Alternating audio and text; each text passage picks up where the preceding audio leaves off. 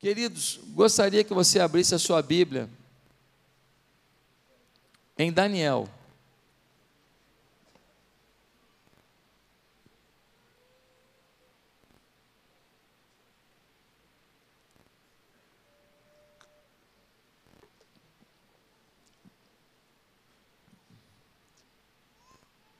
Daniel no capítulo 4.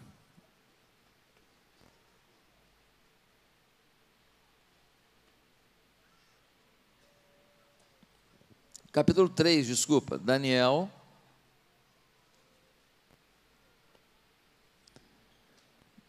Capítulo 3.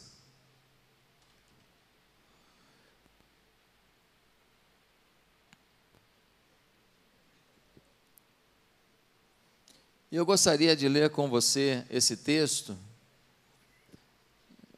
E o meu tema para esta manhã é uma postura sábia que garanta o sucesso. Uma postura sábia que garanta o sucesso. Muitos de nós estamos entrando no novo ano e talvez a gente não esteja se preparando para o novo ano. Eu estou, pastor, eu já fiz um alvo de emagrecer, eu já fiz um alvo de juntar tantos por cento do meu salário, eu já fiz um alvo disso, querido, olha só. Às vezes a gente estabelece alvos, mas a nossa postura de vida não é condizente com os alvos. Às vezes você tem alvos muito legais, mas a forma que você está vivendo não vai lhe permitir alcançar esses alvos a sua forma de pensar, a sua forma de agir, a sua forma de viver tem que mudar, senão os alvos não vão se realizar. Quem está me entendendo? Tem que haver uma mudança interna para depois ter uma externa. Tem que ter uma mudança no coração para depois ter uma mudança na ação. Tem que ter uma mudança de mente para depois ter uma mudança de realização. Se você não entender isso, você vai remar, remar, remar e vai morrer na praia você não vai chegar na praia vivo. Você não vai chegar aonde você quer. Então, esse texto que eu vou ler com você, você vai ler a princípio, você vai falar assim: não está falando desse assunto, não. Mas esse texto tem lições muito profundas para a gente ter uma postura sábia em direção ao sucesso. Depois de uma postura sábia, nós vamos estabelecer metas sábias e nós vamos ter conquistas com Deus. E é isso que Deus está profetizando sobre a tua vida hoje. Amém? Então, Daniel capítulo 3 diz assim: a imagem de ouro de Nabucodonosor. O rei Nabucodonosor fez uma imagem de ouro de 27 metros de altura e 2 metros e 70 centímetros de largura. E a ergueu da planície de Dura, na província da Babilônia. Depois convocou os sátrapas, os prefeitos, os governadores, os conselheiros, os tesoureiros, os juízes, os magistrados e todas as autoridades provinciais para assistirem à dedicação da imagem que mandara erguer. Assim, todos eles, sátrapas, prefeitos, governadores, conselheiros, tesoureiros, juízes, magistrados e todas as autoridades provinciais se reuniram para a dedicação da imagem que o rei Nabucodonosor mandara erguer e ficaram em pé diante dela. Então o arauto proclamou em alta voz: Esta é a ordem que lhe é dada. Ó homens de todas as nações, povos e línguas, quando ouvirem o som da trombeta, do pífaro, da cítara, da harpa, do saltério, da flauta dupla e de toda espécie de música, prostrem-se em terra e adorem a imagem de ouro que o rei Nabucodonosor ergueu. Quem não se prostrar em terra e não adorá-la, será imediatamente atirado numa fornalha em chamas. Por isso, logo que ouviram o som da trombeta, do pífaro, da cítara, da harpa, do saltério, toda espécie de música, os homens de todas as nações, povos e línguas prostraram-se em terra e adoraram a imagem de ouro que o rei Nabucodonosor mandara erguer. Nesse momento, alguns astrólogos se aproximaram e denunciaram os judeus, dizendo ao rei Nabucodonosor: Ó oh, rei, vive para sempre. Tu emitiste um decreto, ó rei, ordenando que todo aquele que ouvisse o som da trombeta, do pífaro, da cítara, da harpa, do soltério, da flauta dupla, de toda espécie de música, se prostrasse em terra e adorasse a imagem de ouro. E que todo aquele que não se prostrasse em terra e não adorasse seria tirado numa fornalha em chamas. Mas há alguns judeus que nomeaste para administrar a província da Babilônia, Sadraque, Mesaque e Abidinego, que não te dão ouvidos. Olha aí o X9 aí, gente. Ó rei, não prestam culto aos teus deuses, nem adoram a imagem de ouro que mandaste erguer. Furioso, Nabucodonosor mandou chamar Sadraque, Mesaque e Abednego. E assim que eles foram conduzidos à presença do rei, Nabucodonosor lhes disse: É verdade, Sadraque, Mesaque e Abednego, que vocês não prestam culto aos meus deuses, nem adoram a imagem de ouro que mandei erguer? Pois agora, quando vocês ouvirem o som da trombeta, do pífaro, da cítara, da harpa, do soltério, da flauta dupla, de toda espécie de música, se vocês se dispuserem a prostrar-se em terra e adorar a imagem que eu fiz, será melhor para vocês. Mas se não adorarem, ah, serão imediatamente atirados numa fornalha em chamas, e que, e que Deus poderá livrá-los das minhas mãos. Eita, Nabucodonosor, hein? E que Deus poderá livrar das minhas mãos. Sadraque, Mesaque e Abednego responderam ao rei: Ó oh, Nabucodonosor, não precisamos defender-nos diante de ti. Se formos atirados na fornalha em chamas, o Deus a quem prestamos culto pode livrar-nos, e ele nos livrará das tuas mãos, ó rei. Mas se ele não nos livrar, saiba, ó rei, que não prestaremos culto aos teus deuses, nem adoraremos a imagem de ouro que mandaste erguer. Nabucodonosor ficou tão furioso com Sadraque, Mesaque e Abednego, que o seu semblante mudou, deu ordens para que a fornalha fosse aquecida sete vezes mais que de costume, e ordenou que alguns dos soldados mais fortes do seu exército amarrassem Sadraque, Mesaque e Abednego e os atirassem na fornalha em chamas. E os três homens vestidos com seus mantos, calções, turbantes e outras roupas, foram amarrados e atirados na fornalha extraordinariamente quente. E a ordem do rei era urgente, e a fornalha estava tão quente que as chamas mataram os soldados que levaram Sadraque, Mesaque e Abednego. E esses caíram amarrados dentro da fornalha em chamas. Mas logo depois o rei Nabucodonosor, alarmado, levantou-se e perguntou aos seus conselheiros: Não foram três os homens amarrados que nos que nós atiramos no fogo? Eles responderam: Sim, ó rei. E o rei exclamou: Olhem, estou vendo quatro homens desamarrados e ilesos, andando pelo fogo, e o quarto se parece com um filho dos deuses. Então Nabucodonosor aproximou-se da entrada da fornalha em chamas e gritou: Sadraque, Mesaque, Abidinego, servos do Deus Altíssimo, saiam, venham aqui. E Sadraque, Mesaque e Abidinego saíram do fogo. Os sátrapas e os prefeitos, os governadores, os conselheiros do rei se ajuntaram em torno deles e comprovaram que o fogo não tinha ferido o corpo deles, nem um só fio de cabelo tinha sido chamuscado. Os seus mantos não estavam queimados, não havia cheiro de fogo neles. Disse então Nabucodonosor: Louvado seja o Deus de Sadraque, Mesaque e Abidinego, que enviou o seu anjo e livrou os seus servos. Eles confiaram nele, desafiaram a ordem do rei, preferiram abrir mão de sua vida a prestar culto e adorar outros outro Deus que não fosse o seu próprio Deus. Por isso eu decreto, olha o decreto do rei agora. Eu decreto que todo homem de qualquer povo, nação e língua que disser alguma coisa contra o Deus de Sadraque, Mesaque e Abednego seja despedaçado e sua casa seja transformada em monte de entulho. Pois nenhum outro Deus é capaz de livrar alguém dessa maneira. Então o rei promoveu, repete comigo, promoveu Sadraque, Mesaque e Abednego da província da Babilônia. Irmão, preste atenção nisso. O texto fala da Babilônia de Nabucodonosor.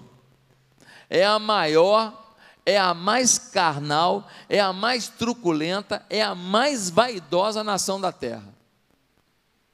Pensa num líder obcecado pelo poder. A Babilônia já conquistou várias nações e Nabucodonosor está insaciável. Ele está tão insaciável pelo poder que ele agora já não quer ser o rei dos reis, ele quer ser adorado. E como que ele quer ser adorado? Ele quer definir o rumo da adoração. Ele quer ser adorado e quer que suas divindades, feitas pelas suas mãos, sejam adoradas. E ele faz uma estátua de 27 metros de altura. Irmão, pensa um negócio grande. 27 metros de altura dá mais ou menos um prédio de uns nove andares aí, hein? Né? Nove andares. Pensa na estátua, pensa que coisa grandiosa. E aí ele convoca todas as autoridades de todo o reino, ele convoca todos os prefeitos, todos os governadores, ele chama todo mundo e ele lança um decreto. Qual é o decreto? Olha, quando os instrumentos tocarem, quando a banda tocar, a trombeta, a cítara, o saltério, quando tocar, todo homem do reino vai se curvar diante do Deus feito por Nabucodonosor. Todos se curvarão diante da divindade definida por Nabucodonosor. E quem não se curvar, ai, ai, ai, será lançado numa fornalha de fogo ardente, diz a Bíblia um ambiente com muito fogo, com muita lenha, com muito calor, um lugar que derreteria qualquer pessoa que ali adentrasse. E assim acontece. Os instrumentos tocam e todo mundo imediatamente Oh, oh, oh, oh, estátua de ouro, oh, oh, oh.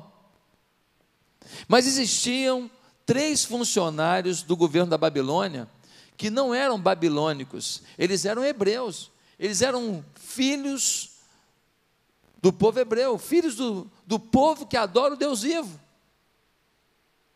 E esses três funcionários estavam no governo em posições de destaque. Por quê? Porque eles foram indicados por alguém que estava com mais destaque ainda, um outro hebreu chamado Daniel. Daniel indica seus amigos para funções estratégicas no governo da Babilônia. Isso depois de Daniel ter desvendado um sonho de Nabucodonosor, que Nabucodonosor não contou o sonho. Ele falou assim: Eu quero que me conte o que, que eu sonhei e depois a interpretação. Ninguém conseguiu, só Daniel. Daniel ficou com a moral danada no reino. Isso está no capítulo anterior, capítulo 2. Meus amados irmãos, quando você está numa posição de destaque, tem gente doido para te derrubar. Quando você está numa posição de destaque, tem gente que não aguenta ver o teu sucesso. Se você está fazendo alguma coisa relevante, vai ter gente para falar fake news contra você, vai ter mentira contra você, vai ter acusação contra você, vai ter tudo de ruim. Você pode preparar. Se ninguém se incomoda com você, provavelmente você não incomoda o inferno. Meus amados, ele está aqui, agora, tendo a chance de adorar um Deus, eles rejeitam isso. E alguém que tem inveja da posição de Sadak, Mesaque e Abednego, vai até o rei, um grupo, e vai lá, rei, olha, saudamos o rei, o rei é maravilhoso. Queríamos te falar uma coisa, o quê? O senhor fez a estátua aí, muito linda, hein, rei? Poxa, bonita demais, brilhosa, de ouro, coisa linda, hein? Parabéns, hein? Ah, que bom que vocês gostaram. É, pois é. E o senhor mandou adorar, não foi? É, a gente adorou, sabia? Que o senhor mandou, a gente cumpre.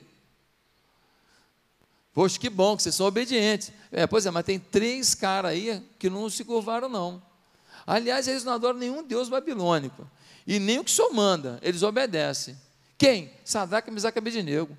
O rei fica furioso, diz o texto, e manda chamar os três. Os três vêm. Quando chegam lá, o rei fala assim: Fiquei sabendo que vocês não adoraram a imagem que eu fiz. Eu dei uma ordem. Mas olha, vocês trabalham direitinho no governo da Babilônia, eu vou dar uma segunda chance para vocês. Vou mandar tocar a banda. E quando tocar, vocês vão se curvar. É para humilhar, não é? Porque agora só quem se curvaria eram os três. Agora é todo mundo vendo três homens que não se curvaram no meio da multidão. Agora eles estão em destaques. Só eles têm que se curvar. Muitas vezes você é colocado numa posição de destaque e o diabo vai te testar para ver se na hora que você está na grandeza, na hora que você está em destaque, se você vai ser frouxo, se você não vai falar o que você pensa, se você não vai falar o que é certo, se você não vai ter uma atitude no namoro correta, se você não vai ter uma atitude nos seus negócios correta, é na hora que você está em destaque que você é testado.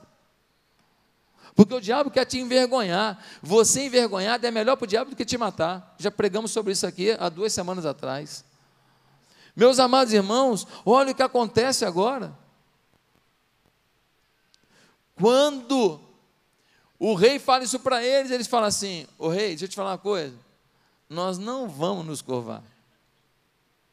O nosso Deus, o Deus de Israel, se ele quiser, ele livra a gente. Agora, se ele não quiser livrar também, a gente morre, tudo bem.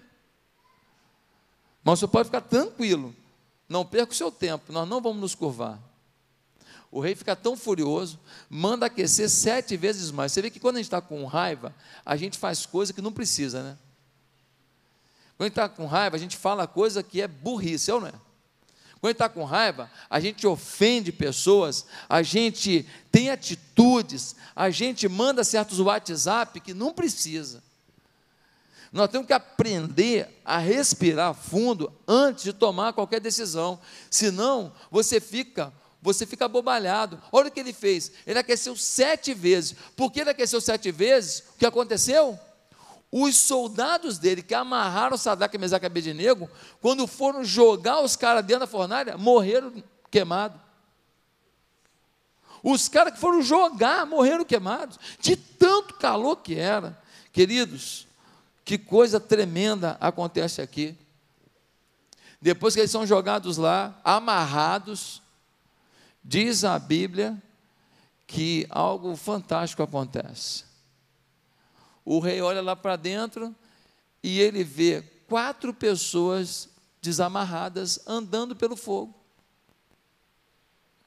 E o rei fala assim: Nós não jogamos três? Será que eu me enganei? Foi, rei, três? Pois é, eu estou vendo três e mais um quarto homem. E o quarto homem tem a aparência do filho dos deuses. Eu não sei como que era isso. Era algo brilhante, algo chamativo. E então ele vai para a beirada da fornalha e grita: Sadraque, Mesaque, Abidinego, saiam daí. E eles chegam lá fora. As autoridades que veriam a vergonha deles, agora estão ao redor deles, chegam perto, diz a Bíblia que nem cabelo chamuscado tem, que nem cheiro de queimado tem neles. O fogo se queimou alguma coisa, foi só a corda porque eles estavam soltos. E agora eles estão ali e ele fala: cadê o quarto homem? Ah, ele não veio, não, só lá dentro que ele estava com a gente. E aí o Nabucodonosor, que estava furioso, que estava com raiva, ele fala assim: não existe nenhum Deus como esse aqui. Eles me peitaram por causa da fé. E eu quero dar agora a honra a eles. Eles me peitaram porque realmente o Deus deles é diferente. O Deus deles tem um poder que eu nunca vi. Portanto, quem falar mal do Deus de Sadak, Mesaque e Abednego, a partir de hoje eu vou despedaçar. E a casa vai ser um monturo. E tem mais. Qual a posição de vocês? Nós somos isso e isso. Está promovido agora.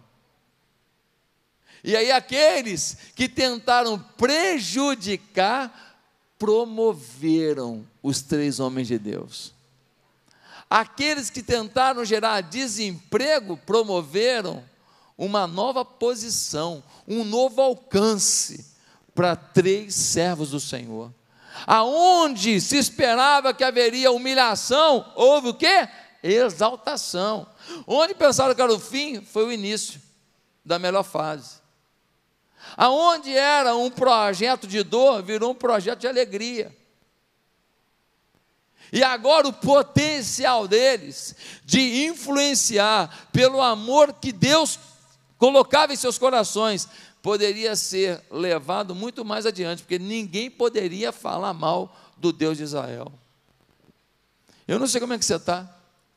Eu não sei se você também está passando por algumas situações, algumas aflições, algumas dificuldades. Eu não sei se você está hoje vivendo alguns sonhos que parecem que viraram pesadelos. Eu não sei se você está morrendo de medo de alguma coisa na vida da sua esposa, do seu marido, do seu filho, da sua filha. Eu não sei se você está com algumas dificuldades financeiras e você ainda não encontrou uma saída. Eu não sei se você fez alguma coisa de errado e você morre de medo disso vir à tona e a vergonha tomar tua, teu caminho.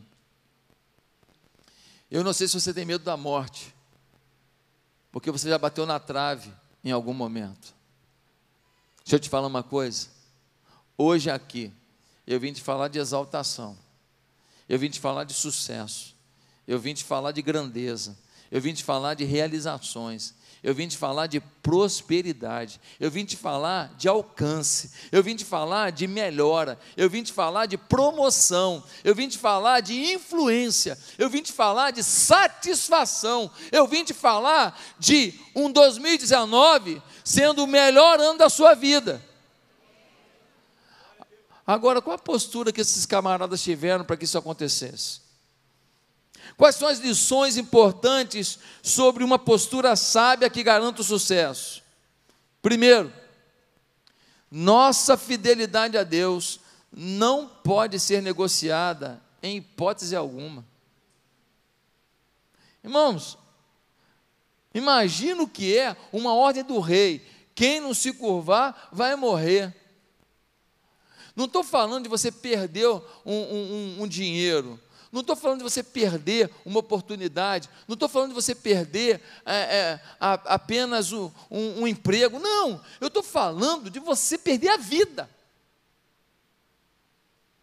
A situação é: se curva, eles podiam falar assim: vou dar uma fingida aqui.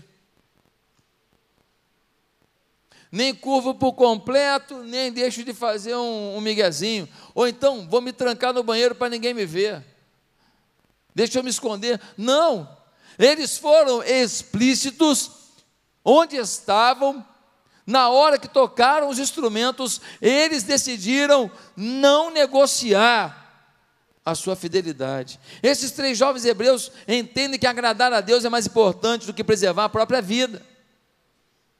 Sabe qual é o problema da gente? Nós não temos esse conceito muitas vezes.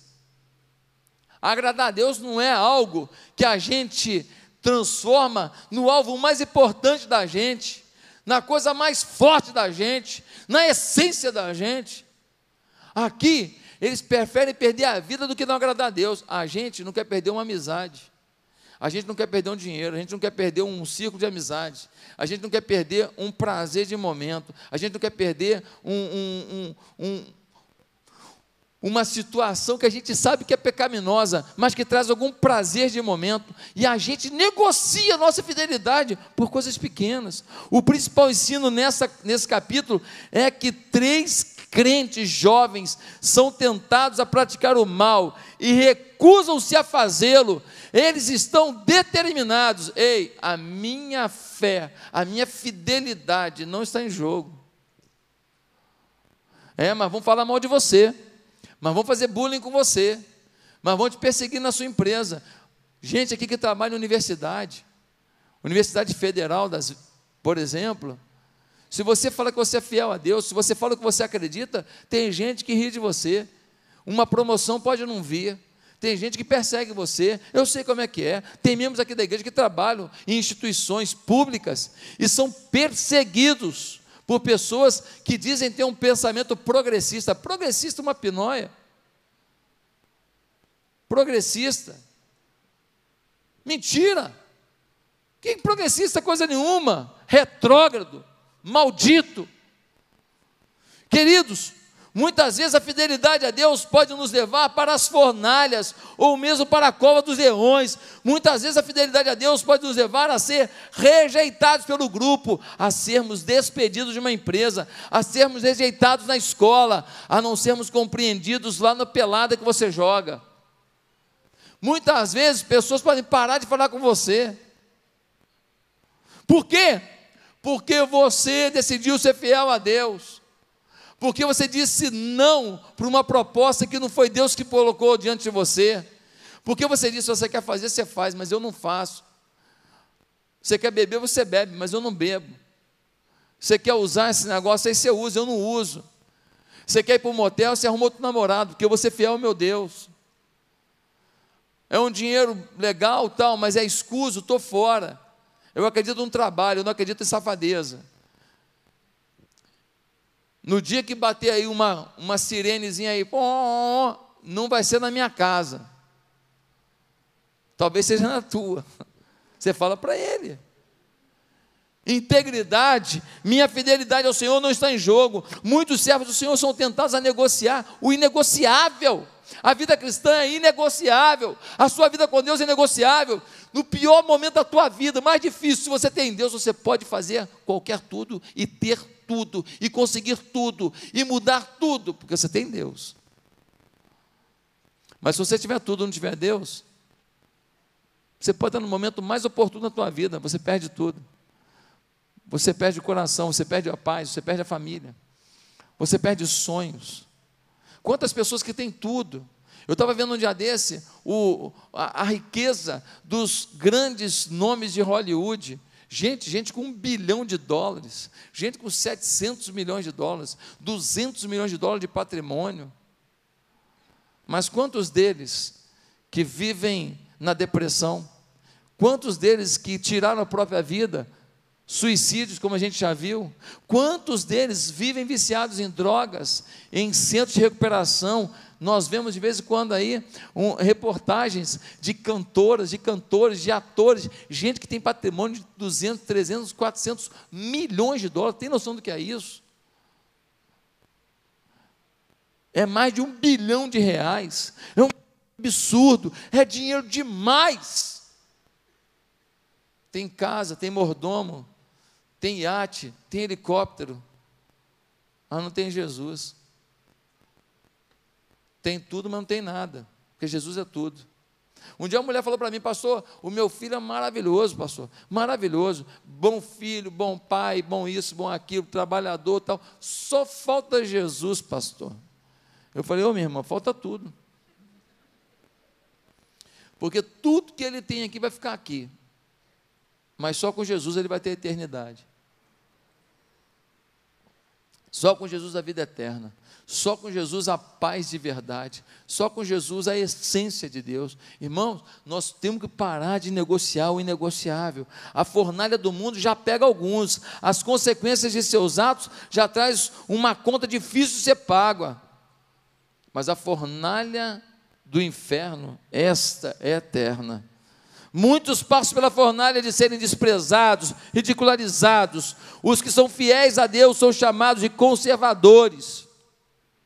E os que servem aos intentos de Satanás são chamados de progressistas. Colocam estereótipos, colocam apelidos. E muitos estão se rendendo a isso, mas muitos estão enfrentando isso e dizendo: Eu não vou abrir mão da minha fidelidade a Deus. Ah, pastor, vou abrir mão da minha igreja, que eu fiquei chateado. Por quê? Ah, porque é, eu estava na recepção, aí falaram isso para mim. Ah, pelo amor de Deus. Cresce.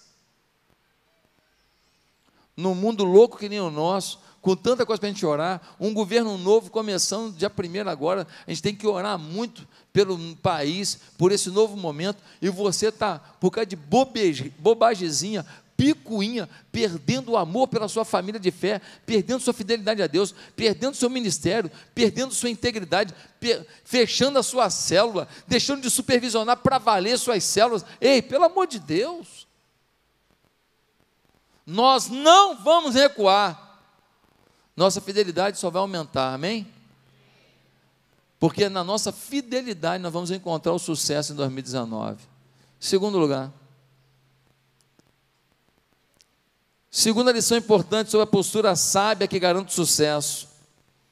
Entenda que o fato de Deus não nos livrar dos problemas pode significar que tenha algo maior a fazer nos problemas. Vou repetir. Entenda que o fato de Deus não nos livrar dos problemas pode significar que tenha algo maior a fazer nos problemas. Olha o versículo 21, que coisa interessante. Diz assim: E os três homens vestidos com suas mantos, calções, tubantes e outras roupas foram amarrados e atirados à fornalha extremamente quente. Servos do Senhor peitaram o rei, hora de sucesso, sim ou não? Não, hora de fornalha.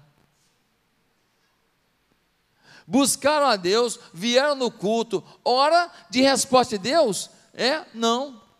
Hora de ser amarrado, hora de ser jogado dentro de um lugar de morte. O Senhor não os livrou dos problemas. Por quê? Porque o Senhor tinha algo maior a fazer nos problemas.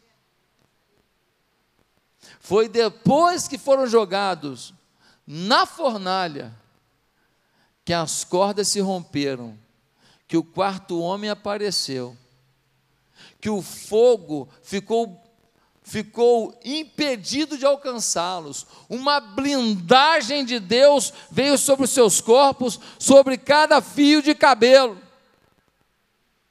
Deus fez algo maior nos problemas, às vezes, você está lá muriando, falando, ah, não tenho nem com muita fé para 2019. Por quê? Porque você está com dificuldade em 2018. E você precisa hoje dizer, Deus, olha só, eu não sei por que o Senhor não me livrou do problema, mas aqui eu quero declarar que eu acredito que algo maior será feito no problema. Eu acredito que algo maior o Senhor vai fazer através da minha luta de hoje, da minha dificuldade de hoje, da minha carência de hoje da minha necessidade, da minha lágrima de hoje. Eu tenho minhas lágrimas, você tem as suas. Não tem super-herói nessa igreja. Somos todos necessitados das orações uns dos outros. Somos todos carentes da misericórdia dos outros. Somos falhos, imprudentes. Somos todos carentes. Não tem ninguém que fala, eu sou o Superman, eu sou tal. Não tem isso aqui que se coloca numa posição de eu sou o apóstolo do poder, está mentindo, é mentira. Quando os apóstolos estavam lá para ser mortos, lá numa prisão lá, meu amigo, a chapa estava era quente. Quando Pedro estava sendo crucificado de cabeça para baixo, doeu. Sangrou. Quando Paulo foi açoitado, precisou de remédio nas costas, porque estava ardido estava doído. Que história é essa de bancar o super-herói? Não!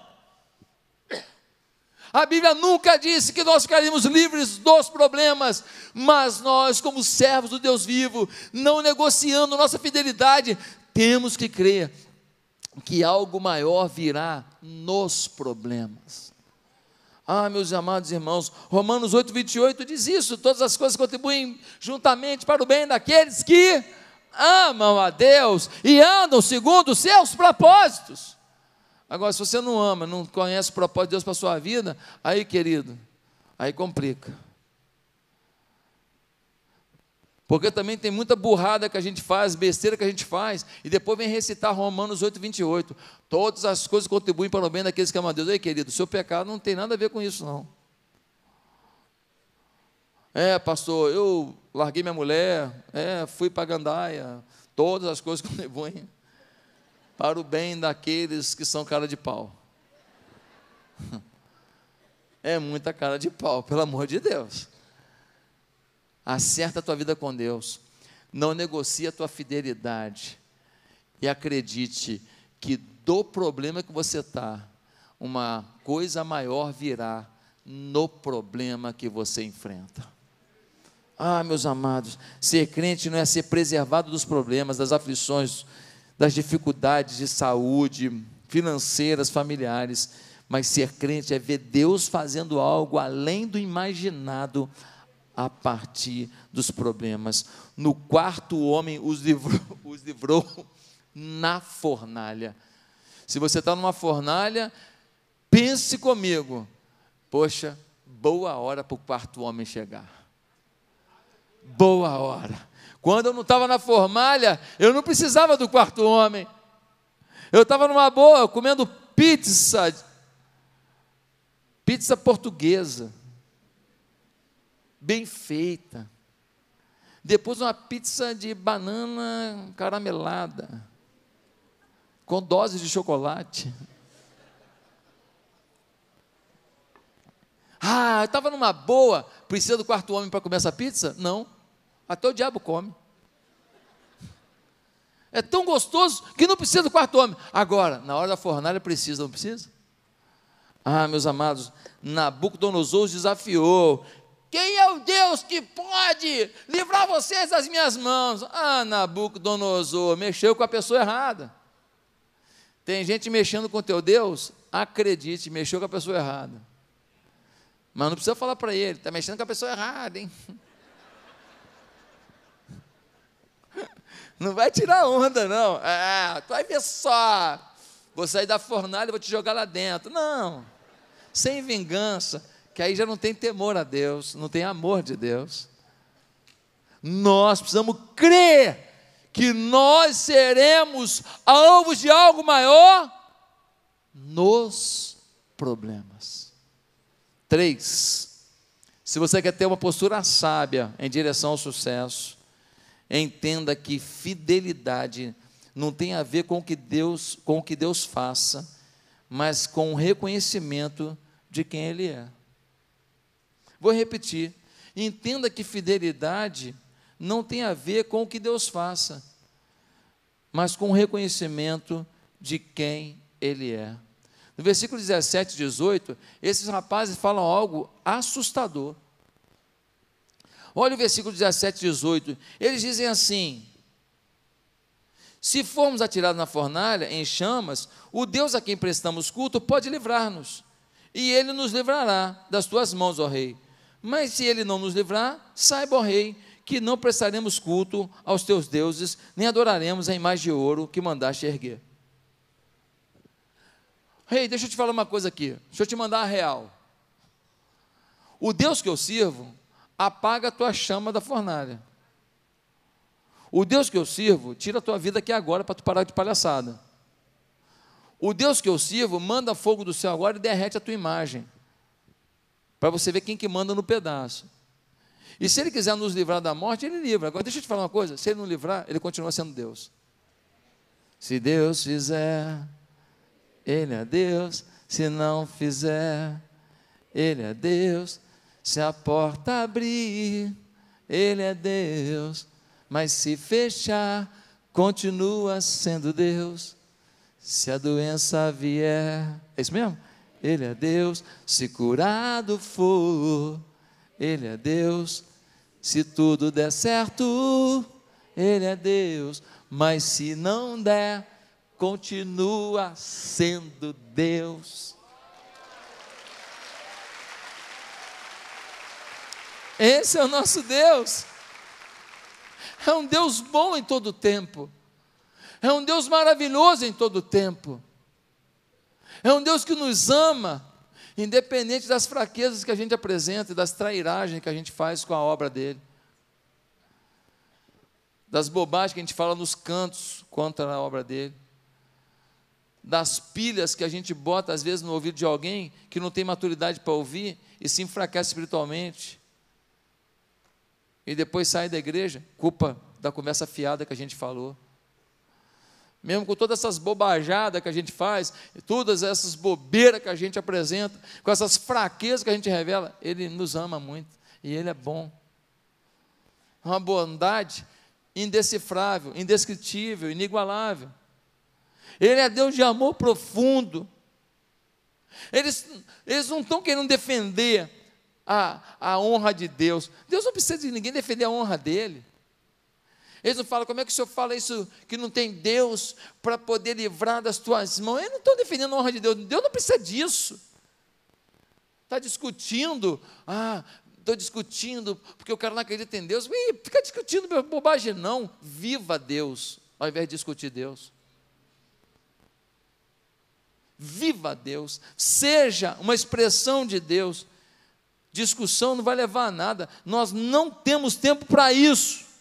Eu fico me lembrando de Dietrich Bonhoeffer, o pastor da Alemanha, porque falar pastor alemão pega mal. O pastor da Alemanha, que durante o nazismo, ele escreveu coisas contrárias ao nazismo. Ele se expressou de forma contrária. E por causa disso, ele foi preso. Agora, o cara foi fiel a Deus, que nem os três aqui, e agora, em vez de ir para a fornalha, ele vai para o fuzilamento. Um na fornalha, o outro no, queima no tiro. Aí quando vão buscar o teve Bonhoeffer para morrer, Dietif, chegou tua vez. Ele estava lendo a Bíblia na hora, ensinando a Bíblia lá na prisão. Chegou tua vez. Ele vira para o amigo dele, está do lado, e fala assim: Fica preocupado, não. Eu não estou indo para a morte, eu estou indo para a vida. Quem se ilude com esse mundo ainda não sabe o que ele planejou para cada um de nós. Nem olhos viram, nem ouvidos ouviram, nem chegou ao conhecimento do coração humano o que ele reservou para a gente. Eu me lembro de Mauro Israel, um dos maiores pastores que esse Brasil já teve. A PIB de São Gonçalo era uma igreja enorme na época que ele era pastor lá, fazia um trabalho grandioso. Um câncer avassalador pegou um homem desse, dá para entender? Camarada fazendo uma obra tremenda, o câncer pegou ele, tremendo, assim, câncer que comeu ele por dentro. Magrelo, abatido, ele foi para o púlpito da igreja. E ele falou a seguinte frase: Meus irmãos, o meu câncer é terminal. O meu câncer é para a morte mesmo, o negócio pegou. Se eu viver, vocês vão ver a glória de Deus na minha vida. É milagre. Se eu morrer, eu vou ver a glória de Deus face a face. E Jó, perdeu tudo. A mulher falou: Se mata, Jó. Se mata. Vai continuar adorando esse Deus, perdendo tanta coisa, no meio dessas fornalhas todas? Ele falou assim: como fala uma louca, falas tu. Receberia o bem de Deus e não o mal, ele me deu e me tomou. Bendito seja o nome do Senhor. Tranquilidade, confiança diante de um Deus bom que tudo supre. É isso que você precisa ter na sua vida e eu também. Se você depender de momentos favoráveis para ser fiel a Deus, estará revelando que ainda não descobriu quem Ele é, mas apenas o que Ele faz. Se você depender de momentos de tranquilidade para adorar esse Deus, você revela que não o conhece, só conhece as mãos dele. Só conhece o que ele realiza, não conhece a face dele, não conhece o sentimento dele por você, não conhece a grandeza do amor dele na sua vida. Mas em quarto lugar, e, e último lugar, um último princípio que eu vejo aqui, que garante o nosso sucesso, é o seguinte: entenda que, mesmo que todos os recursos terrenos se esgotem, ainda podemos clamar a presença do quarto homem. Ainda que todos os recursos terrenos se esgotem, ainda podemos clamar a presença do quarto homem.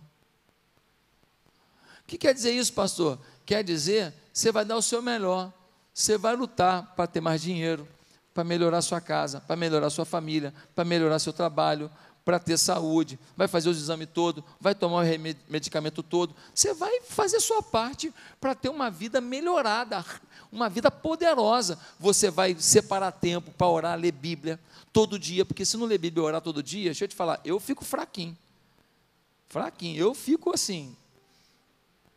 Pensa num homem que precisa ler Bíblia e orar, sou eu. Ah, pastor, mas você está num um patamar, não estou patamar nenhum, eu estou patamar igual você. Quem nos eleva é a palavra. Quem nos eleva é o tempo com Deus. Nós somos tudo farinha do mesmo saco, até que Deus coloca a mão na nossa devoção e nos honra. Eu e você, sem orações, sem Bíblia, e o Russell Shedd, falecido, sem orações, sem Bíblia, nós somos tudo um bando de gente caminhando para a morte. E que vai pensar bobagem, talvez não tenha coragem de fazer. Alguns fazem, outros só não fazem, mas pensam. Quem garante a nossa integridade, a nossa fé, a nossa postura, é vida com Deus. O que eu estou querendo dizer é que nós vamos fazer a nossa melhor parte, nós vamos fazer o nosso melhor papel, nós vamos meter bronca, nós vamos correr atrás, nós vamos lutar, nós vamos batalhar, mas não vamos fazer isso sem negociar a nossa fidelidade. Nós vamos fazer isso independente da circunstância, crendo que Deus é Deus e não o que Ele faz é que importa. Mas aí, querido, a gente sabe que a gente tem uma carta na manga. Qual é a carta na manga, pastor? Se tudo der errado, o quarto homem vai aparecer. Na hora que todo o meu esforço foi insuficiente, na hora que todo o meu trabalho foi insuficiente, na hora que todos os medicamentos que eu consegui comprar foram insuficientes, na hora que os tratamentos todos que os médicos me apresentaram foram insuficientes, na hora que ninguém mais acreditar em mim, na hora que eu estiver sozinho, na hora que a fornalha estiver sete vezes mais quente e o desespero começar a gritar no meu ouvido, nessa hora, para quem é servo de Deus, eu queria te falar uma coisa. Nessa hora, nunca vai faltar o quarto homem. Nessa hora nunca vai faltar. O quarto homem da fornalha, ele tem a aparência dos deuses. Sabe quem estava na fornalha? Os estudiosos acreditam que quem estava ali não era um anjo, não. Era Jesus.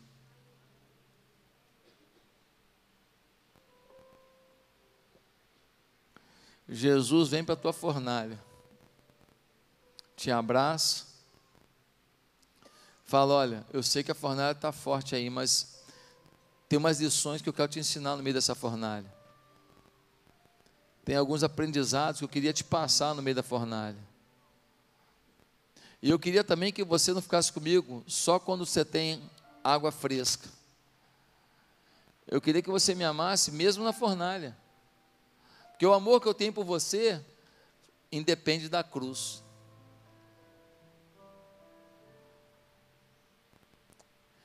Eu já te amava. Eu só expressei isso na cruz. Eu te amei no dia que você fez a coisa mais linda e que me agradou. E eu te amei no dia em que eu mais sofri, no dia que eu morri numa cruz por você. Eu te amo no dia que você me agrada e no dia que você provoca a minha dor. É um amor inegociável. Como eu quero que seja a sua fidelidade. O quarto homem vem sempre ao nosso encontro na hora da aflição. Ei, guarda uma frase. Você guarda? Deus é Deus de surpresas. Ei, guarda uma frase. Deus é Deus de reviravoltas.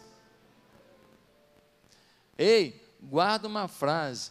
Deus é Deus de restituições. Deus é maravilhoso.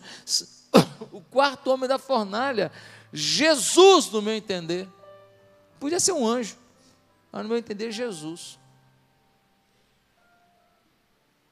Ele está disposto a entrar com você no seu problema, para fazer algo maior na sua vida, no seu problema.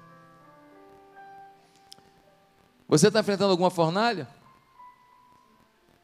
Problema conjugal? O amor esfriando, as mágoas se avolumando, o diálogo acabando. Problema financeiro? Situação de ansiedade, desemprego, salário está ruim, conta sem pagar. Você está com um problema espiritual, sua vida devocional é escassa, sua oração de fervor nunca mais aconteceu. Chorar diante de Deus ouvindo um louvor nunca mais se secou. Será que você está com problemas sentimentais? Está com medo da solidão? Está com medo de ser abandonado? Está negociando as coisas com Deus para não perder um namoro com medo da pessoa te rejeitar? Sabe que você não é o único aí para a fornalha, sendo servo do Senhor. É. Abraão também foi para a fornalha. Foi ameaçado. É, o, o Davi foi para a fornalha. Tinha um rei doido para matá-lo, perseguindo Davi o tempo inteiro. Dia e noite fugindo de um rei com seu exército. Saul. Quem mais foi para a fornalha? José. Foi escravo, depois prisioneiro. É. Um monte de gente boa, Jó, foi para a fornalha. O homem mais rico do Oriente se tornou o maior miserável do Oriente num dia. Você não é o único que vai para a fornalha, não. Agora, veja o que os grandes heróis da fé se tornaram com suas fornalhas. Parece que a fornalha na vida deles foi como o fogo no ouro. O fogo queimou as impurezas e fez o ouro mais puro e brilhante. Às vezes o fogo que está na tua vida, ei, tranquilidade. É só para queimar as impurezas aí, ó. E o teu ouro 18 bombar. Deus continua sendo Deus o quarto homem da fornalha quer viver mais perto de você. Curva a sua cabeça. E eu queria perguntar: quantas pessoas aqui nesta manhã foram tocadas por Deus nessa mensagem? E você tem enfrentado fornalhas, lutas, você tem enfrentado dificuldades. Hoje aqui você gostaria que Deus mandasse o quarto homem sobre a sua vida, Jesus. Para te dar fé, tranquilidade no meio dos teus problemas e te dar força, vigor para superar tuas dificuldades e para viver um novo tempo com Deus. Quer hoje começar um novo projeto com Deus, uma nova relação com Deus. Quer hoje viver aos pés desse Senhor que te ama. Aonde você está, repita comigo uma simples oração. Se hoje você quer acertar a sua vida com Jesus e viver com Ele, diga assim no seu coração: Santo Deus, muito obrigado pelo culto desta manhã, muito obrigado por tudo que o Senhor fez na minha vida. Senhor meu Deus, eu não tenho cer eu tenho certeza que eu não vim aqui à toa. Hoje eu estou entendendo a postura sábia que eu tenho que ter, de fidelidade inegociável de paixão pelo Senhor e não pelo que o Senhor faz.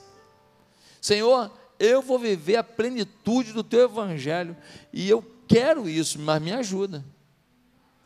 Por isso, manda o quarto homem sobre a minha vida agora. Manda Jesus sobre a minha vida. Pois é no nome de Jesus que eu oro. Com o perdão dos meus pecados e querendo viver uma nova vida em Cristo. Amém.